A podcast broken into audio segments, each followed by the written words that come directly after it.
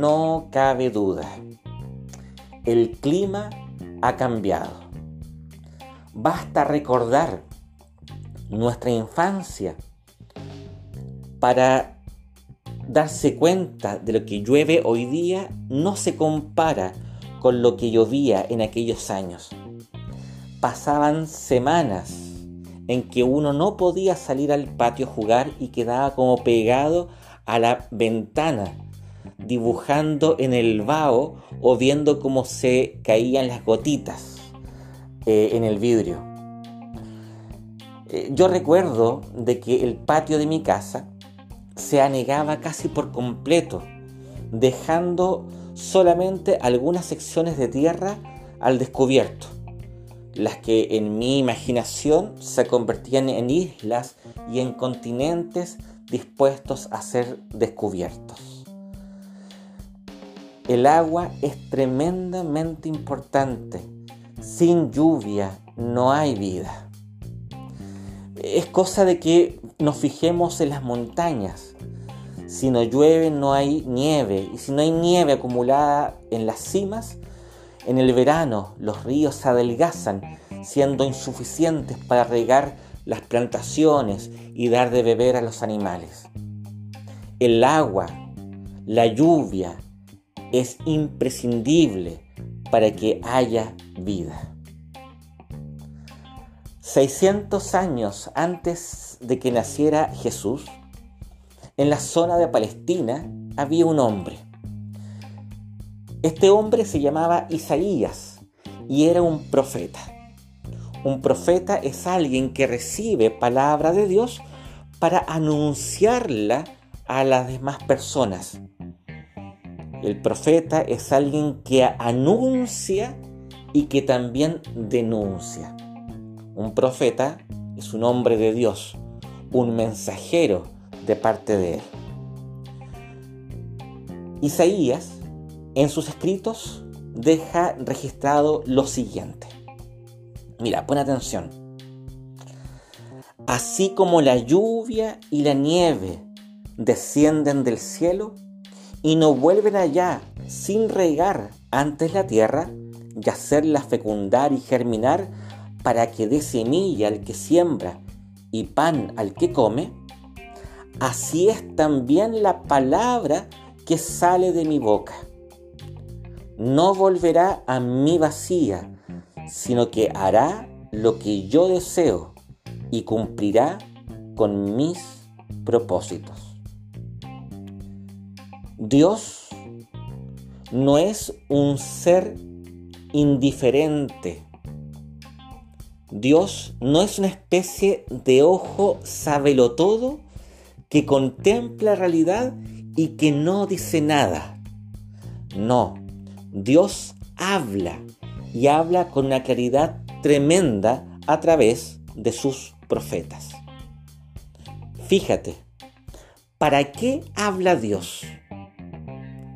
¿Para revelar solamente un conjunto de verdades que deban ser aprendidas intelectualmente? Dios habla para darnos datos acerca del universo. Dios habla para manifestar secretos ocultos desde antaño. Las palabras de Dios entonces son arcanos que deben ser descifrados? Creo que no. La palabra de Dios tiene como propósito fundamental, como lo dice aquí muy bien el profeta, el que nosotros tengamos vida. Porque de la misma forma como la lluvia desciende a, la, tierra para bañarla y hacerla fecunda, la palabra de Dios viene a nuestra vida con el mismo propósito. Una tierra sin lluvia se torna estéril, sin fruto, mustia, vacía. Una vida sin la palabra queda igualmente desértica. ¿Qué debemos hacer en consecuencia? Algo muy sencillo. estar dispuestos a la escucha de esta palabra. De hecho, tú al escuchar este audio, estás manifestando tu preocupación, tu interés, incluso tal vez tu necesidad de recibir palabra. Y eso es tremendamente hermoso porque reconocer la necesidad de algo nos dispone de una manera mucho más dispuesta a ser bendecidos con esta palabra. Debemos buscar esta palabra. Debemos hacer el acto revolucionario de ir a nuestro librero, sacar la Biblia, abrirla y leerla. Y lo que puede ser aún más poco frecuente, tomar esa Biblia y leerla con otros. Hoy día, ciertamente que eso es un poco más difícil por el contexto en que estamos todos sumidos como iglesia.